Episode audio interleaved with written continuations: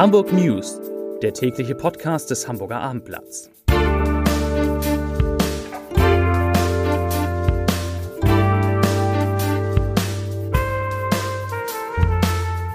Stellen Sie sich vor, es ist endlich Samstag. Eine schöne Vorstellung, nicht? Und jetzt stellen Sie sich vor, Ihr Wochenblatt kommt dann auch.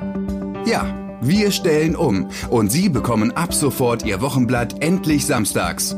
Freuen Sie sich auf Ihr Wochenblatt. Ab jetzt immer samstags, denn Samstag ist jetzt Wochenblatttag.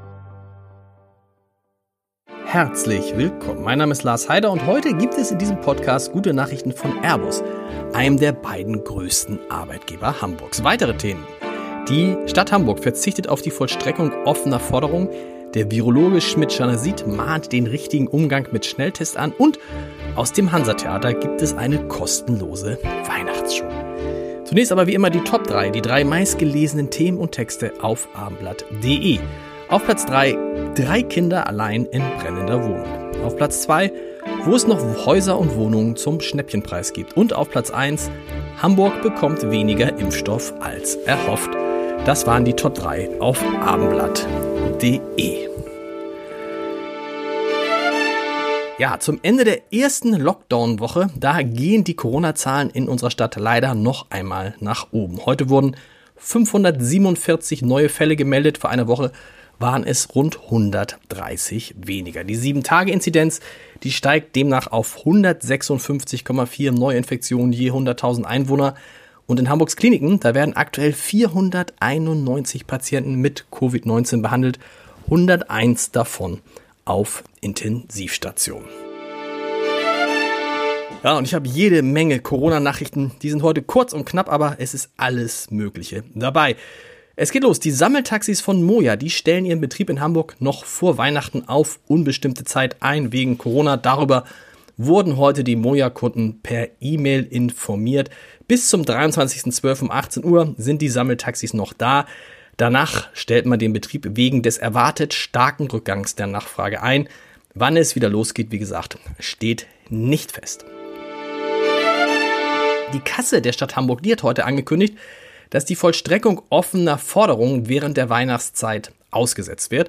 Außerdem werde die Kasse Hamburg ihre Rechnung nicht erst bei Fälligkeit, sondern so schnell wie möglich begleichen. Finanzsenator Andreas Dressel hat erklärt, so könne man hoffentlich gezielt Liquiditätsengpässe vermeiden. Trotz des aktuellen Lockdowns sollen am kommenden Wochenende in der Innenstadt wieder mehrere Demonstrationen stattfinden. Zumindest sind die angemeldet. Für den Sonntagnachmittag ist unter dem Tenor Wir müssen reden unter anderem eine Kundgebung auf dem Jungfernstieg vorgesehen. Sie ist Teil einer bundesweiten Aktion und richtet sich, wer hätte gedacht, gegen die Corona-Maßnahmen. Die Veranstalter rechnen mit bis zu 900 Teilnehmern. Kurz vor Weihnachten warnt der inzwischen sehr bekannte Hamburger Virologe Jonas Schmidt-Schanasit vom Hamburger Tropeninstitut davor, sich mit selbstorganisierten Schnelltests auf Corona zu testen. Er sagt, ich zitiere, es kommt immer darauf an, wer die Schnelltests macht.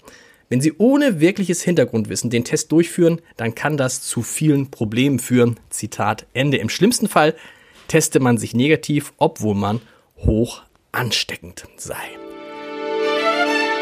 Alarmstufe Rot herrscht in Hamburgs Kulturszene und deshalb werden heute Abend rund 150 Gebäude, darunter die Elbphilharmonie, die Musicaltheater, die Messehallen, Alsterschiffe und Hauptkirchen, rot angestrahlt. Damit wollen die Initiatoren auf die angespannte Lage der Veranstaltungswirtschaft hinweisen, die ja ehrlich gesagt fast das ganze Jahr im Lockdown ist. Die Aktion ist Teil des deutschlandweiten Bündnisses Hashtag Alarmstufe Rot. Ja, hoffen wir, dass äh, diese Alarmstufe Rot bald aufgehoben werden kann. Zwei Meldungen zum Thema Flughafen oder Flugzeugbau. Die erste. Vor einem Jahr hatte TUI Fly noch große Pläne mit dem Hamburger Flughafen. Damals hieß es, es könnte eine zweite Boeing 737 in Fuhlsbüttel stationiert werden. Die Kapazitäten sollten mehr als verdoppelt werden. Damit ist jetzt Schluss. Es ist äh, sogar richtig Schluss in Hamburg, denn am Donnerstag veröffentlichte die Fluglinie den Winterflugplan 2021-22 und den haben wir uns mal ganz genau angeguckt und dabei festgestellt, Hamburg ist künftig gar nicht mehr dabei bei TUI Fly.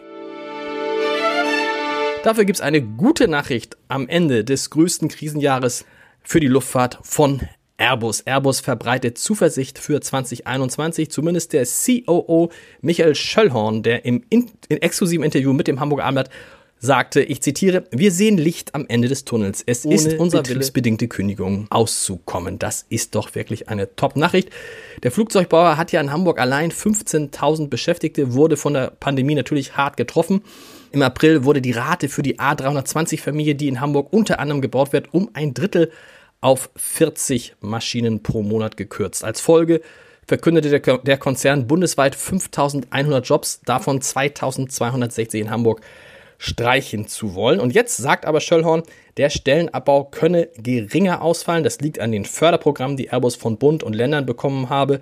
Das, zudem liegt es an der Verlängerung des Kurzarbeitergeldes und es gibt eine Hoffnung auf ein Wiederhochfahren der Produktion. Man könne deshalb wahrscheinlich mehrere hundert Beschäftigte mehr an Bord halten, als man bisher gedacht hat. Zu der Polizeimeldung des Tages, äh, eine kuriose Polizeimeldung einmal mehr. Auf der Kieler Straße in Stelling hat es einen schweren Unfall gegeben und dieser schwere Unfall hat für einen 26 Jahre alten Mann und seine 29 Jahre alte schwangere Freundin fatale Folgen, denn das Paar wurde nach dem Unfall festgenommen. Der, der Grund, der Mann und die Frau mit albanischer Staatsangehörigkeit halten sich illegal in Deutschland auf. Der 26 Jahre alte Autofahrer war auf der Kieler Straße Richtung Sportplatzring unterwegs, doch an der Kreuzung Kieler Straße Volksparkstraße missachtete er eine rote Ampel und kollidierte dann mit einem anderen Wagen, der Richtung Stadt auswärts fuhr. Eines der Autos wurde durch den heftigen Zusammenstoß auch gegen einen Ampelmast geschleudert. Der Mann und seine schwangere Freundin wurden leicht verletzt. Der 36 Jahre alte Fahrer des anderen Wagens blieb unverletzt. Aber wie gesagt, die beiden Unfallverursacher, die wurden dann festgenommen. Zum Podcast-Tipp des Tages. Heute Abend gibt es eine neue Folge unseres sehr beliebten Podcasts Vier Flaschen. Und diesmal geht es darin vor allem um, um spanische Rotweine und ich verspreche, eine richtig große Entdeckung zu einem relativ günstigen Preis ist auf jeden Fall dabei. Hören Sie mal rein www.abendblatt.de slash podcast. Und schon ein Blick in Richtung Montag, denn am Montag zeigen das St. Pauli Theater und das Hamburger Abendblatt zum ersten Mal die große Weihnachtsshow aus dem Hansa Theater. Es ist ein gut einstündiger Film, in dem die besten 20 Künstler der vergangenen Jahre zu sehen sein werden. Das alles kostenlos und ganz sicher auf unserem YouTube-Kanal. Dazu schon mal jetzt viel Spaß. Und gleich öffnen wir natürlich wieder eine Tür in unserem Audio-Adventskalender. Zunächst aber natürlich die, der Leserbrief des Tages von Hans-Jürgen Ohlerich. In diesem Leserbrief geht es um die neue U5 und die in dieser Woche bekannt gegebene Streckenführung. Herr Ohlerich schreibt, ich zitiere, die neue U5 soll ebenfalls wie alle anderen Strecken wieder über das Zentrum fahren. Alle modernen Großstädte haben ein ringförmiges Streckennetz. Hier wäre jetzt die Chance gewesen, eine querende Streckenführung von West nach Ost zu planen. Umstiegspunkte ins Zentrum hätte es genug gegeben. Muss denn jede Bahn direkt in die City fahren? Es gibt auch zahlreiche ÖPNV-Nutzer mit einem anderen Ziel. Aber die Zukunftsplaner unserer Stadt bleiben in der Historie verwurzelt. Das ist schade. Das war der Leserbrief des Tages. Das waren die Hamburg News für heute. Viel Spaß mit unserem Adventskalender und mit Edgar Hasse. Bis Montag. Tschüss.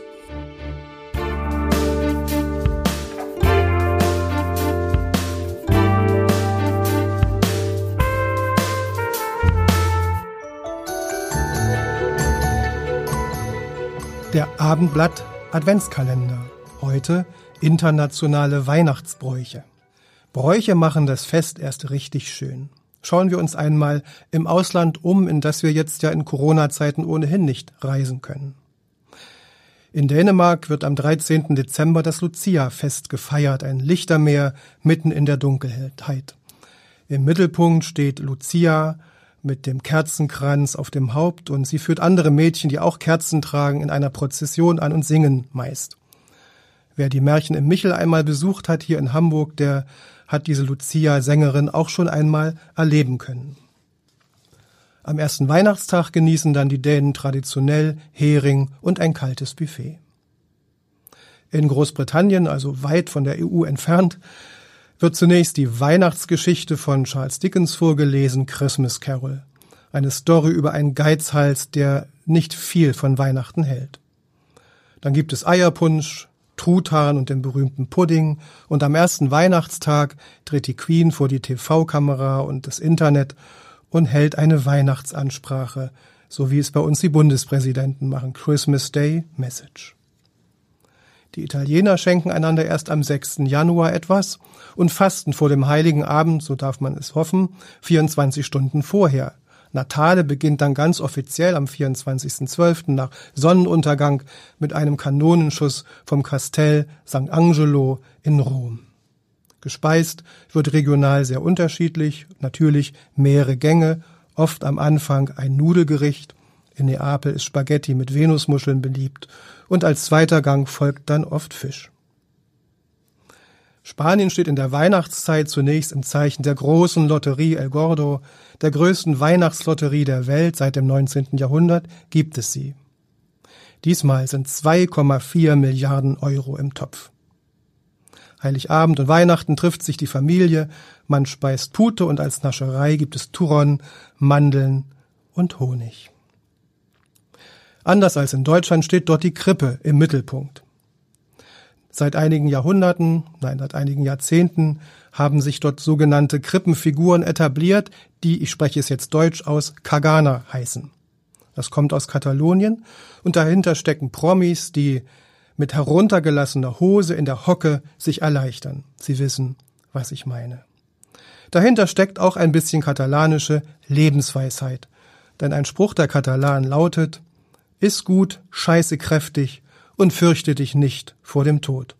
Und gut essen sollten wir ja auf jeden Fall in diesen Zeiten.